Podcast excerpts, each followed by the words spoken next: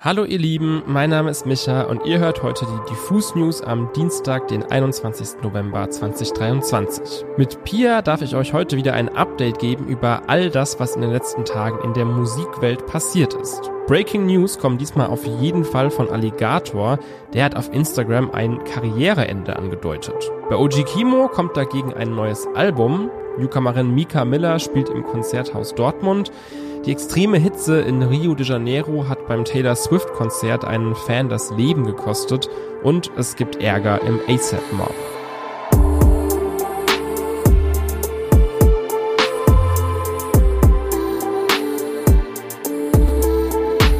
Alligator-Fans müssen jetzt ganz stark sein, denn um die Karriere des 34-Jährigen steht es aktuell nicht so gut. Gestern löschte der Rapper und Musiker nämlich seinen gesamten Instagram-Feed, um ihn durch ein eher bizarres Bild zu ersetzen, das man quasi als Selbstporträt deuten kann. Die Caption Finn, eine Referenz zum Song Trauerfeierlied, welches 2013 sein Album Triebwerke abschloss. Gestern veröffentlichte er dieses Lied dann auch gleich nochmal in einer Orchesterversion. Den Song hat Alligator 2013 vorbereitend veröffentlicht, damit es ein Lied für seinen Tod gibt. Denn, so heißt es darin unter anderem, ich gab jedem Trauerfeierlied dieselbe Chance. Keins war genug, monumental und herzzerreißend, von Queen bis Elton John.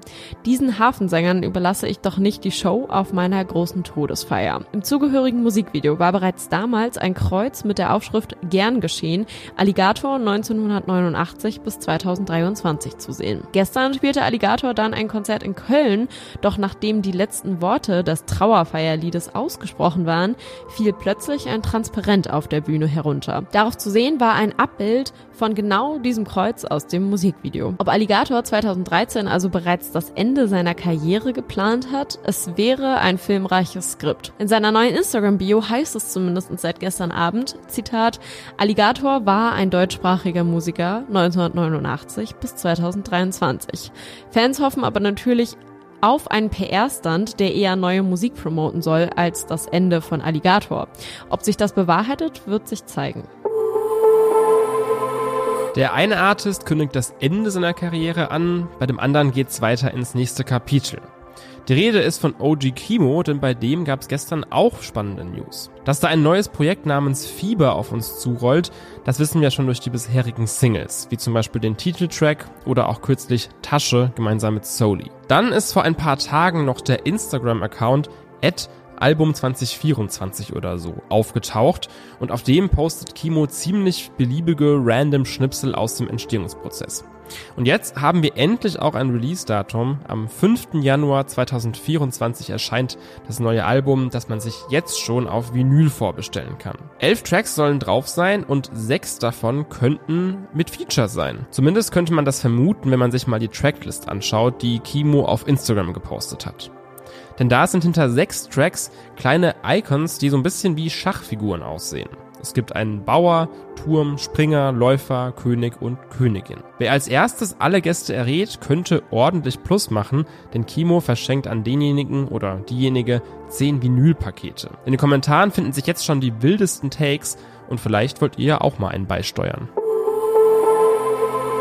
Vergangenen Freitag spielte Taylor Swift die erste von ursprünglich zwei geplanten Shows in Rio de Janeiro. Die brasilianische Metropole ist aktuell aber von einer heftigen Hitzewelle geplagt. Am Freitag erreichten die Temperaturen dort 39 Grad Celsius und das, obwohl der brasilianische Sommer eigentlich noch gar nicht mal begonnen hat. Aufgrund der hohen Temperaturen fiel nun eine 23-jährige Konzertbesucherin in Ohnmacht, die darauf wartete, dass Taylor Swift ihr Konzert spielte. Laut Medienberichten wurde sie zuerst von den SanitäterInnen vor Ort behandelt und anschließend ins Krankenhaus gebracht, wo sie später verstarb. Was die genaue Todesursache war, ist noch unklar. Taylor Swift postete kurz vor der Show eine Instagram-Story, in der sie ihre Bestürzung über den Verlust äußerte und bekannt gab, dass sie auf dem Konzert nicht in der Lage sein würde, darüber zu sprechen. Fans vermuten jedoch, dass Taylor den Song Bigger Than the Whole Sky als Tribut für die Verstorbene sang. Was nun in die Kritik fällt, Wasser ins Stadion mitzubringen, war untersagt. Und laut Aussagen der BesucherInnen sei der Zugriff auf Wasser im Stadion ebenfalls erschwert gewesen sein. Vor allem, wenn man den eigenen Stehplatz nicht aufgeben wollte. Die zweite Rio-Show, die ursprünglich für den vergangenen Samstag angedacht war, wurde aufgrund der Hitze zwei Stunden vor Beginn der Show auf den gestrigen Montag verschoben. Auf Instagram schrieb Taylor Swift dazu, die Sicherheit und das Wohlbefinden meiner Fans mit Performenden und meiner Crew wird immer an erster Stelle stehen. Beim Nachholtermin gestern sollte dann auch selbst mitgebrachtes Wasser in Weichplastikflaschen erlaubt gewesen sein. Bei dem Nachholkonzert hatten die Fans sich außerdem eine ganz besondere Idee überlegt. Sie stellten mit Lichtern die brasilianische Flagge nach. Mal wieder eine Fanaktion, die in diesem Fall wirklich emotional war. Es gibt Ärger beim ASAP-Mob und zwar Ärger, der sich nur auf der Gerichtsbank klären lässt. ASAP Rocky musste gestern vor einem Gericht in Los Angeles zu einer Anhörung erscheinen, weil er auf einen ehemaligen Freund und ASAP-Mob-Member geschossen haben soll. Dabei geht es um einen Vorfall aus dem Sommer 2021, der sich in Hollywood zugetragen haben soll und tatsächlich ziemlich filmreif klingt. Aus den Aussagen von ASAP Rally, dem mutmaßlichen Opfer, geht hervor, dass sich schon länger eine Spannung zwischen ihm und seinem Kindheitsfreund ASAP Rocky aufgebaut habe. Vor allem seit dieser Solo so erfolgreich wurde. Er habe dann die Freundschaft beendet und später Rocky nochmal mit zwei anderen ASAP-Mitgliedern vor einem Parkhaus am Hollywood Boulevard gesehen. Rocky sei auf ihn zugekommen, habe ihn gepackt und ihm mit einer halbautomatischen Schusswaffe gedroht.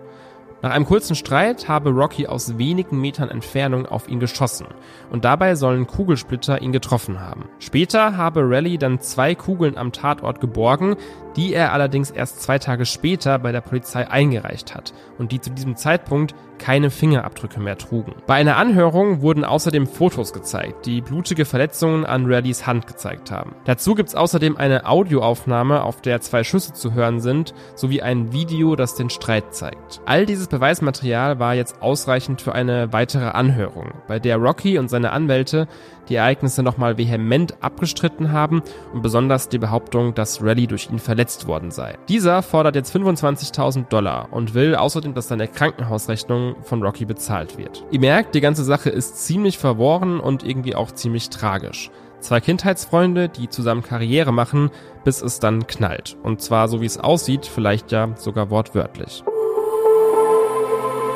Es hält sich immer noch das Vorurteil, dass kulturelle Institutionen Probleme damit haben, junge Menschen für sich und ihr Programm zu begeistern.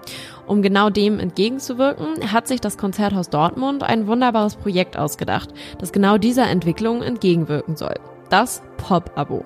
Das Abo zählt bereits seit 2006 zu den vielfältigen Angeboten des Konzerthauses und ermöglicht ZuschauerInnen neben klassischen Aufführungen und Konzerten auch mal popkulturelle Veranstaltungen im Konzerthaus zu besuchen. Für die Saison 2023 und 2024 hat sich das Konzerthaus innerhalb dieses Pop-Abo Cat Frankie, Mika Miller und Jordan McCamber eingeladen. Nachdem Cat Frankie bereits im Oktober für Gänsehautmomente im Konzerthaus sorgte, bringt Mika Miller nun kommende kommenden Freitag am 24. November ihre Interpretation von modernem Soul auf die Bühne. Mika Miller veröffentlichte ihr Debütalbum Heaven Knows bereits im Juni 2022 und wurde von der Kritik dafür gefeiert. Schnell entwickelte sie sich zu einem der hellsten neuen Soulstars aus Großbritannien. Auf Heaven Knows, das Mika Miller selbst geschrieben, arrangiert und produziert hat, erforscht sie Themen der menschlichen Natur, Spiritualität, Liebe, Unterdrückung, Ungleichheit und Ermächtigung. Ihre Inspirationen bezieht sie dabei immer aus einer Fülle von Vintage-Klangwelten, vor allem aber Soul, Blues, Gospel und Jazz. Falls ihr am Freitag also noch nichts vorhabt und in der Nähe von Dortmund oder in Dortmund wohnt, dann schaut doch mal auf der Website des Konzerthauses vorbei, denn hier gibt es noch ein paar Tickets für Mika Miller.